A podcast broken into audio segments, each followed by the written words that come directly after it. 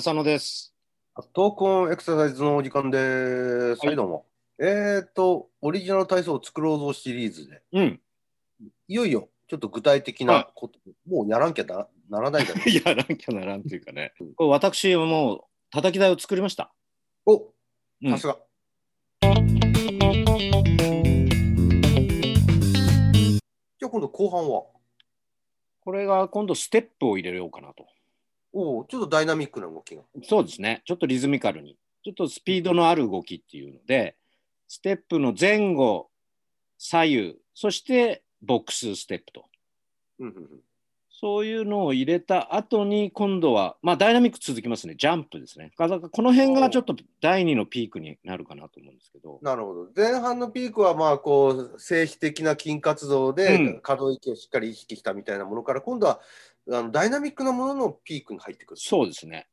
ほうほうほうそれでその場ジャンプをして、まあ、これに手を加えたり足加えたりしてもいいんですけど、うんまあ、これは普通のラジオ体操であるパターンなんですがその後にうん前後左右斜め前斜め後ろみたいな方向を決めたジャンプああ普通のラジオ体操はただその場で飛んでるだけですもんね。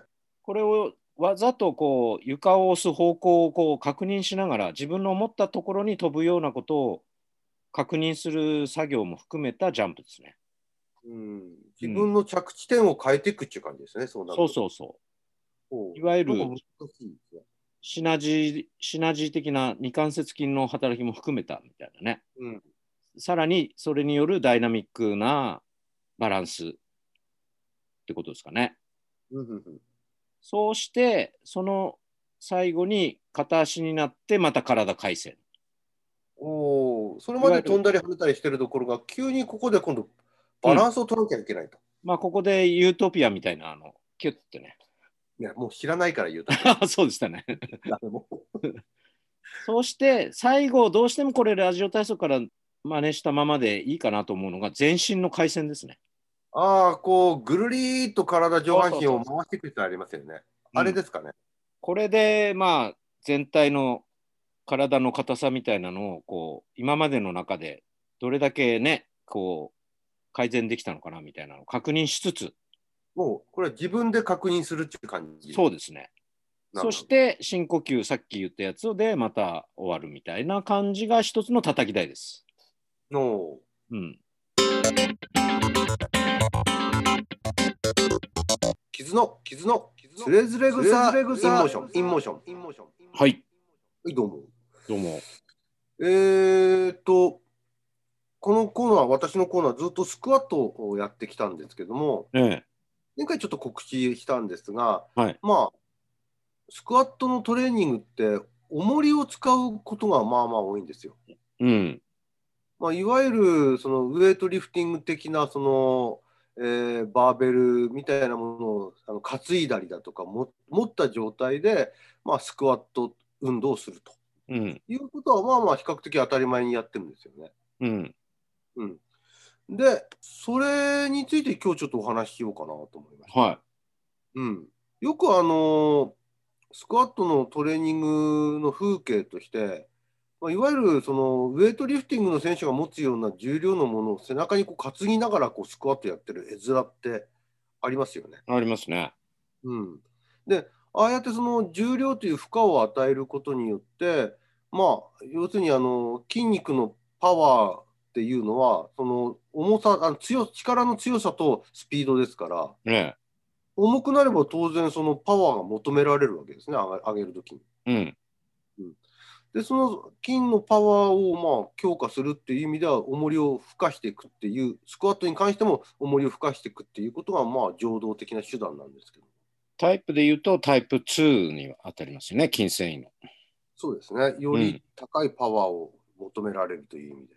うんで、まあそういうことで、その瞬発的な能力を上げていくっていうことでやっていくわけですけども、まあ当たり前ですが、重りが重ければ重いほど、うんえー負荷量は増えるわけです。まあそうですよね筋電図を取ってみても、重りを重くすれば、どういうやり方をやろうが、あの下肢の、えー特にそのお尻の筋肉や太ももの筋肉の筋電図はあの高まるこれはもうはっきりしてるわけですね、重りが。うん。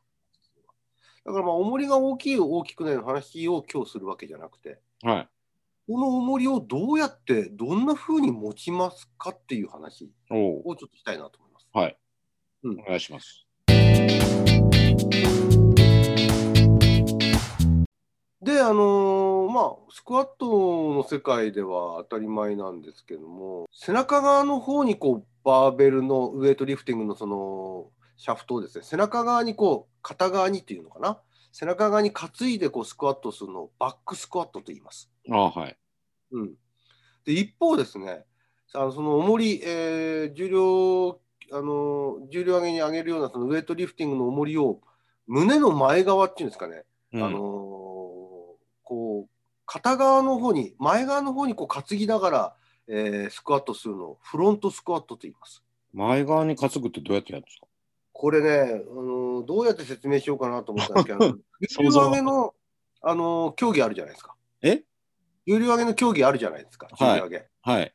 あれで、こう、上げるときに、まあ、一番最初に、あの頭上まで上げるやつをスナッチって言いますけども、ええそうじゃなくて、その、片側のその前側に一回こう、乗せる乗せて、それから頭に上げるっていうやつあります。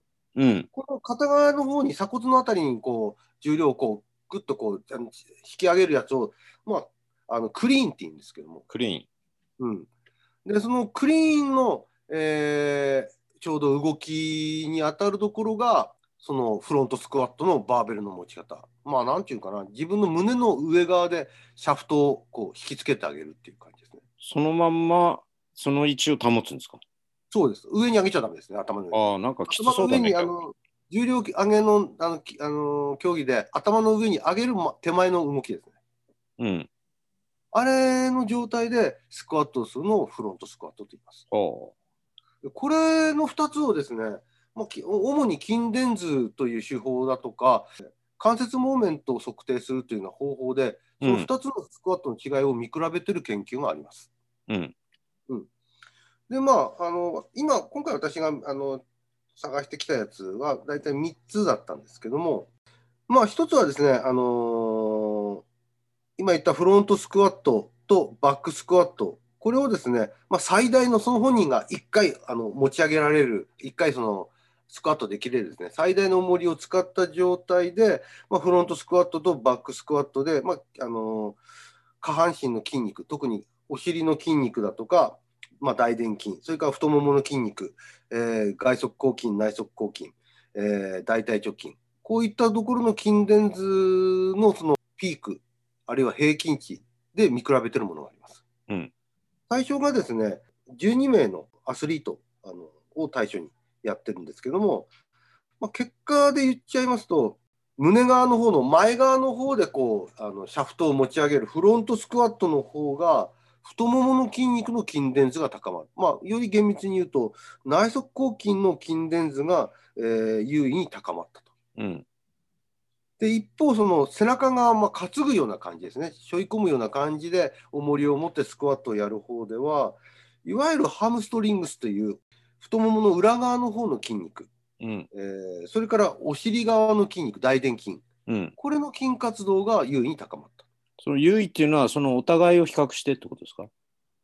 あのお互いっていうのはスクワットの違いですか？そうんそうですそうです、う。うん。同じ被験者であのち2つの方法をやってみたっていう感じ、うん。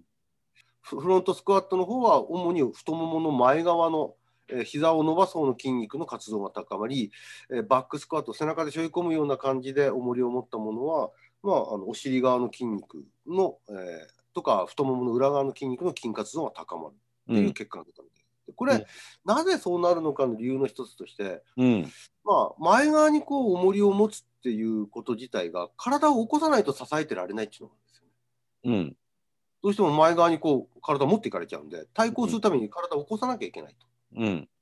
と。その状態でしゃがんだり上がったりするんで、主としてこう重心が後ろ側に行きやすいのかなと。うん。体を起こした状態で対抗して、えー重りを持ってるというそれでそのフロントスクワット側の方が太ももの前側の筋肉、あの膝を伸ばす方の筋肉の筋活動が高まって。一方、その背中側の方に背負い込んでるやつの方が、まあ、若干前に傾くからなんでしょうかね、体が。うん。まあ、受け止めるっていう意味合いでやると。うんうんそうすると、まあ、要するに体が前傾姿勢という状態で、えー行うので、まあ、それで、まあ、より股関節が曲がった状態が強いられるんで、ちょうどその股関節を伸ばすための筋肉、大臀筋だとか、ハムストリングスというものに負担がかかる。まあ、それに対抗するための筋電図が上がると。こんな感じの結果が出てます。直感的に言うと、前側に持った方が前に重心が物理的にはうん。きやすい感じがしたので、うんまあそれを調整するために重心を前に行き過ぎないように後ろに戻しているってことでってことですよね。そうですね。